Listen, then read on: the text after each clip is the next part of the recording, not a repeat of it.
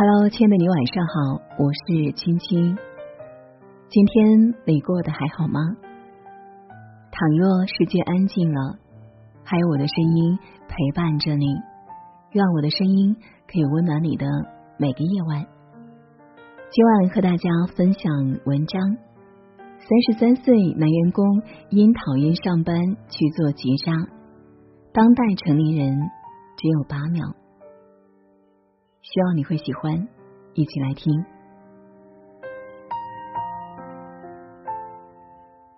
前几天在《新周刊》上看到这样一件事：台湾一名三十三岁的男员工，已经做了十年的电话客服，每天的固定工作就是好声好气的回答客户千篇一律的问题，枯燥且无趣。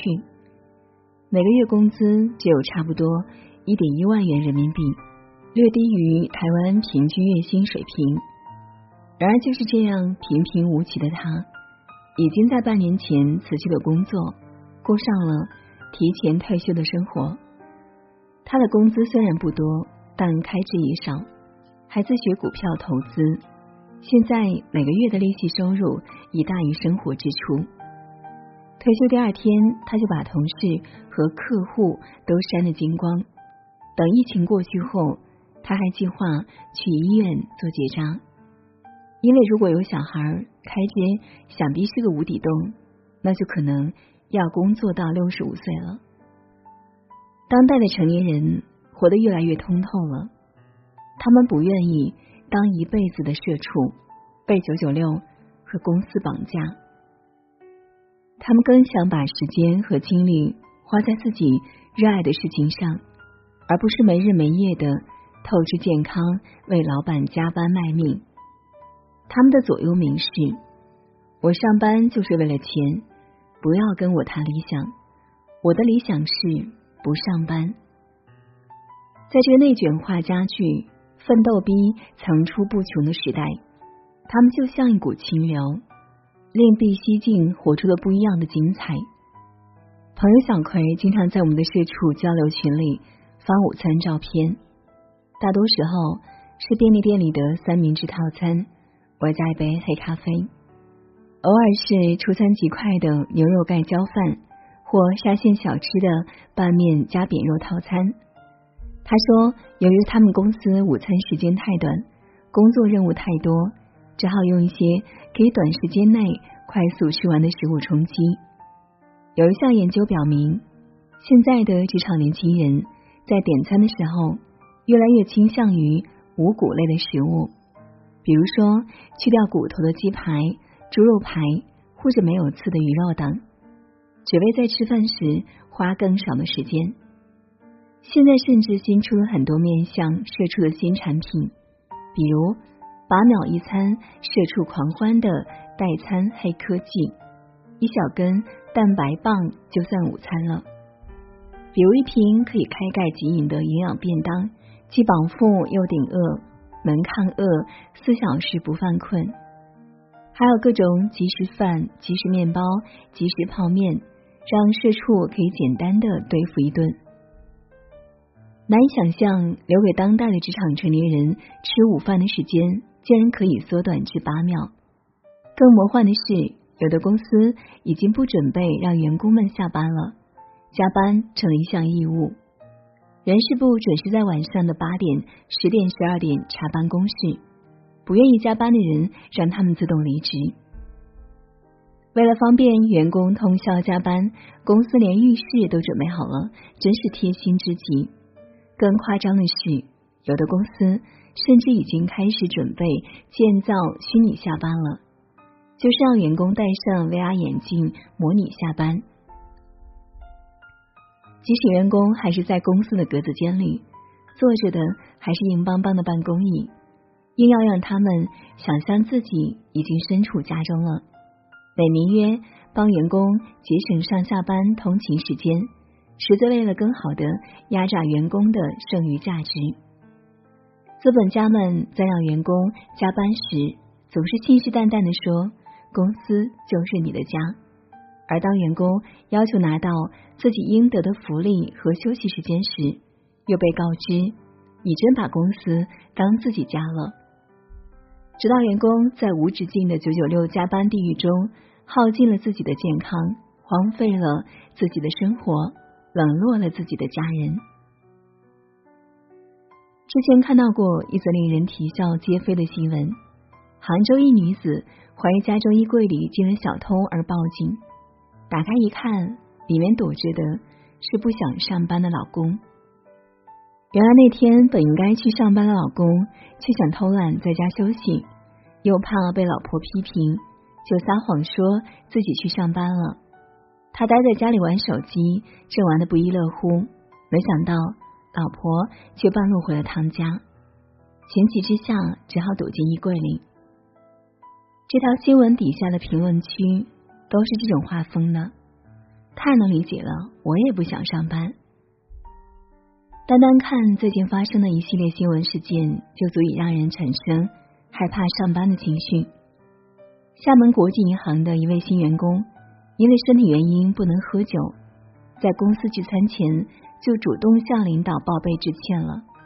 没想到聚餐那天，他还是因为不喝酒被领导扇了耳光，老员工还追骂他直到电梯口。处罚结果呢？是动手的领导被警告、扣罚两个季度的绩效工资，不痛不痒；而那位新员工却必定在银行里混不下去了，甚至其他公司都不一定敢要他。上海一家家具公司让正在休产假的员工手写销售心得，逼员工走人。每天下午三点半开始写，每小时要写六百字。一个错别字罚五十元，一句重复句子罚一百元，晚交罚五百元。邮件里满篇都是阴阳怪气。考虑到哺乳期视力不好，为保护你，给你安排手写。这就是赤裸裸的公司现在不需要你，不想白养你，但法律规定我们不能开了你，只好逼你自己滚蛋。中山市一家公司领导。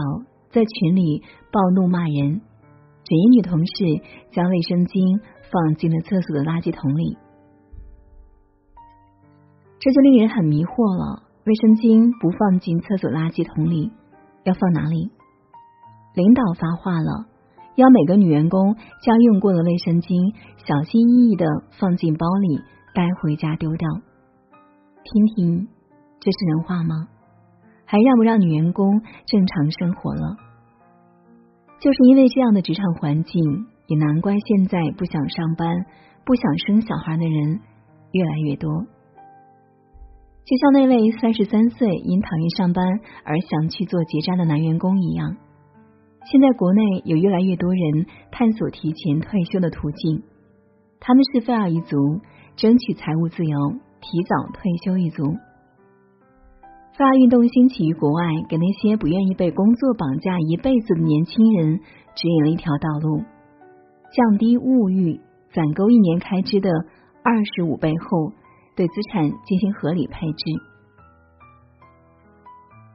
只要取得至少百分之四的年化利率，被动收入就能覆盖个人支出。如果你也想尝试菲尔运动，送给你三条建议：第一。节制不必要的欲望，过上极简的生活。可以学豆瓣“非要生活”小组的组长，把五加二轻断食减肥法用到节制物欲上。也就是说，以周为单位，其中五天按照正常的习惯消费，其余两天要减少百分之十五。可以尝试自己种菜、做菜、带饭。减少外食的次数，不但吃起来安心，还更有生活情趣。有人就在自己家楼上的阳台规划出几格菜地，种上黄瓜、西红柿、茄子、辣椒等，可以减少那些铺天盖地的广告，戒掉朋友圈里无意义的攀比，不买没有必要的东西。消费主义并不会给你带来真正的快乐。尽可能节约生活开支是践行 FIRE 的第一步。第二，学习投资理财知识，做好资产配置。你需要对自己做个全面的财务评估，看看离自己的财务目标还差多远。之后着手准备足够的应急资金，这笔钱必须流动性强，需要时可以随时取用。接着将存下来的积蓄和存款选择稳定靠谱的渠道，让财富慢慢增值。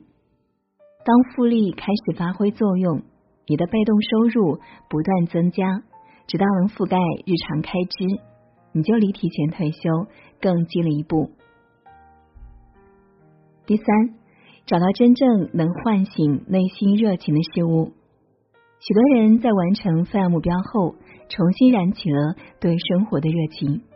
他们有的开始学习油画、手工、园艺、乐器，捡回以前未完成的梦想；有的选择去国外学习一门语言，接触不一样的风土人情，体验不同的人生；有的全身心参与公益活动。既能帮助到别人，又能与社会维持联系。梭罗曾在《瓦尔登湖》中写道：“劳动的人除了做一台机器以外，哪有空去干别的什么？工作可能是某些人实现自我价值的途径，也可能是某些人人生痛苦的来源。要知道，人生可以有很多种不同的活法。”并不是非要被困在办公桌前一辈子。人活一世，草木一秋，按自己喜欢的方式度过一生，才对得起自己哦。与你共勉。